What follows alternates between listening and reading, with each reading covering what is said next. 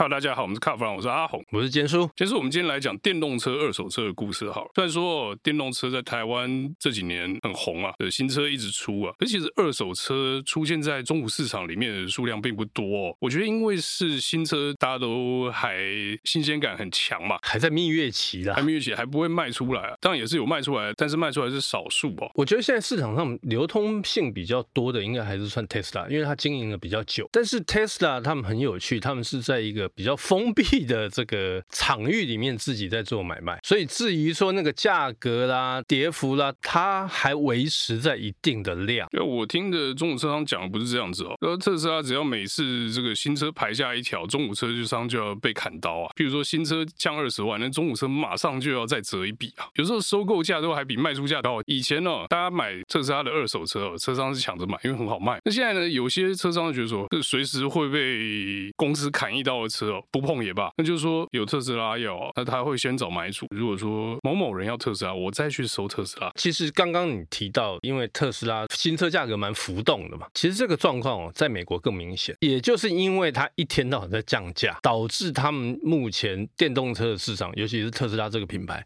在美国市场呢，那个价格其实是有点崩掉的感觉。所以说，我觉得电动车二手价烂哦，蛮合理的。你现在去买二手电动车，然后用很高的价钱买，我都觉得是盘啊。对，然后另外哦，最近发现在美国有一个专门在做二手车估价的一个网站哦，他们就做了一个相关的 research，他们就发现哦，其实美国的二手车价格开始在崩盘，最主要是因为二手的电动车呢，它是没有。补助的，因为在美国，你买电动车有补助的只有新车，二手车他们是不补助的。这个对买家来讲，这个就差很多。然后另外一个呢，因为他们发现说，哎，其实我们那个充电桩这些硬体设备不足，再加上电池它的寿命其实没有你想象中的高，所以后来他们在电动车的销售上面碰到了很大的问题，价格一直崩盘。以电动车的残值来看的话，二零二二年到二零二三年这一年来，他们跌了大概超过。百分之三十，所以你说一年就跌掉三十趴的二手车价，是整个市场的这个平均价格下降百分之三十，这就很有趣了，就是代表美国人开始看透了，就是电动车的二手车不能卖。那只是在台湾这个市场，现在还没有这么多电动的二手车出来。那其实刚才坚叔有讲到一个，就是充电的不友善哦。可是我觉得这个环境的状况，美国跟台湾不一样。我觉得台湾充电算比较友善，因为台湾老实讲了，充电哈还蛮方便，我们的密度算高啦，充电密度算高的，然后营运商很多嘛，所以充电好像不成问题。对，我们上次跟充电业者聊天啊，就说：“哎，你们要不要像国外一样，像中国一样做这个充电救援？”那那个业者的反应也很好笑啊，他就说：“不用啊，我们两站那么近，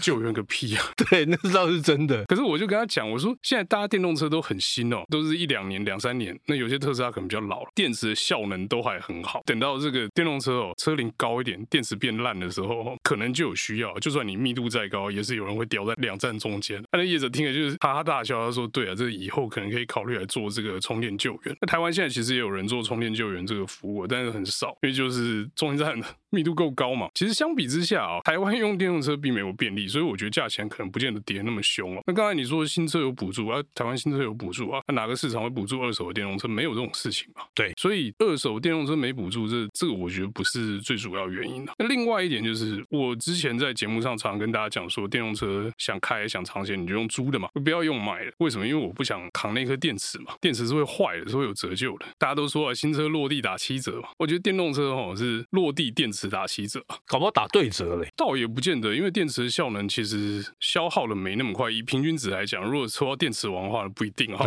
电池又贵，像坚叔常在讲啊，特斯拉它电池一颗七八十万，一台国产车的价钱，我不知道现在是不是还是这个价钱。但是你要想一件事情，这个占比是非常高的。那偏偏它是会消耗。那如果说，如果我是这个中古车上的业者了，我就去想一个公式：第一年的电池要打几折，第二年电池打几折，然后来推算这个中古车的价钱。那我可能过三年，我那个电池就要折掉一半，那意思就是新车就要扣掉四十万到五十万，而且这是第三年，而已，这是电池的折旧，车身折旧还没算哦。那你车门刮到是要扣钱的，大灯不亮是要扣钱，这样扣。我觉得对于使用者来讲，你现在可能可以爽爽的开，爽爽的充电，但你卖的时候，你可能就要想了，这车卖掉剩多少钱？汽油车卖车折旧，我们有公式可循嘛，有天书可以查嘛，有二手车市场行情可以对照。那电动车这个行情没有建立起来，电动车目前还没有这样的机制诶，因为交易量不够大嘛。现在电动车卖出来真的很少。你去这个中午车街逛一逛，可能可以看到几台比较旧的 Tesla 了，但是其他品牌你可能看不太到。你说这一两年发表的现代啊、Kia 那些，现在应该流通应该是接近是零了，除非有人断头啊。那我们想另外一件事情，就是说为什么电动车的二手价会不好？除了这个实际上这个电池有折旧嘛？我觉得是不是在美国使用者的体验不好？你如果在市区人口密集区啦，你开这个车，可能充电的便利度跟在台湾开的这个感觉是接近的。那你如果去德州乡下来，去哪充电？就自己在家充电呢、啊？自己在家充电，那个你有可能插一支一千万的快充桩吗？不可，不可能。你一定装一支小支加充嘛，或者是这个随车尬来的加充就可以用了。可是一充八个小时、十个小时才充得饱，你使用上不开心嘛？没有，我觉得哈，依照我的了解啦，电动车其实卖的最好的还是在这个人口比较密集的，比方说西岸或东岸，反倒是他们在美国这个中西部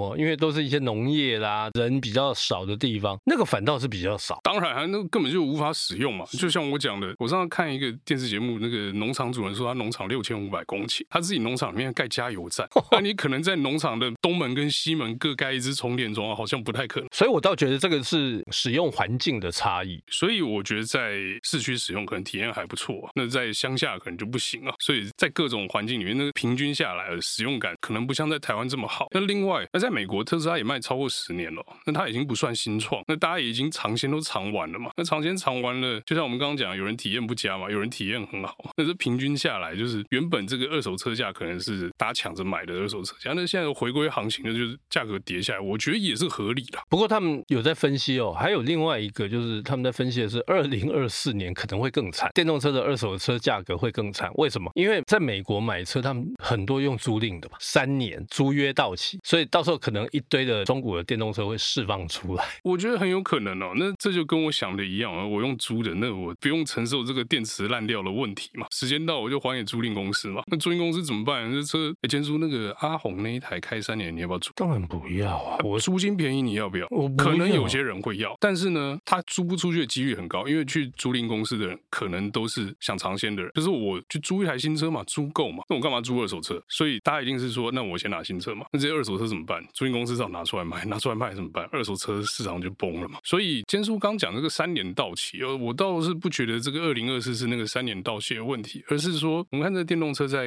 冠状病毒最流行的时候开始热，那一阵子应该是卖最好的时候。对，那个时候卖最好。二零一九推三年，差不多明年嘛，年底到期了嘛，所以明年这个租赁公司可能会收回一大堆带着病毒的电动车，不是带着病毒，它是这个病毒流行期间卖出来的电动车。那所以你说那个时候会崩盘吗？蛮有机会。我觉得还有另外一个重点，因为这个是在美国嘛，美国的他们使用的里程数都非常高。那你看看电动车，它的电池的保固的里程才多少？在美国使用里程数高，我觉得这是电动车硬伤。电池会消耗吗？那怎么样消耗？就是跑了之后会消耗嘛？充电循环会消耗。那里程数高代表什么？代表你的循环次数也高。低里程的车主也不用太得意哦，因为你也是充电很多次，因为你你可能塞车的时候一直吹冷气，也是把电都吹掉。所以电动车搞不好以后啊，大家不只看里程数啊，还要看你那个电池充电循环数啊。就像这个买卖中古手机跟中古笔电一样，整台新鲜有什么用？你那电池健康度剩七十几趴，大家来就想换掉。坚叔刚才那表情就说七十几趴还不错啊，可是你知道 iPhone 只要八十趴以下就可以判定电池出保固，你知道吗？所以我觉得电动车这个电池哈，应该是影响中古车价最多的一个部分。我们刚刚讲这么多这个电动车二手车的坏话，我觉得应该很多听众会觉得说，那搞不好我可以捡一台二手的便宜的来玩一玩哦。那我觉得如果单纯从价格角度来看，或许可以，因为如果它够便宜的话，买玩一玩是可以。对，但你如果要真的完全依赖它做主要的交通工具的话，我觉得好像不太行。而且还有一点呢、啊，就是说如果它这个电池还在保固之内的话，倒是可以。反正问题都在电池嘛，对不对？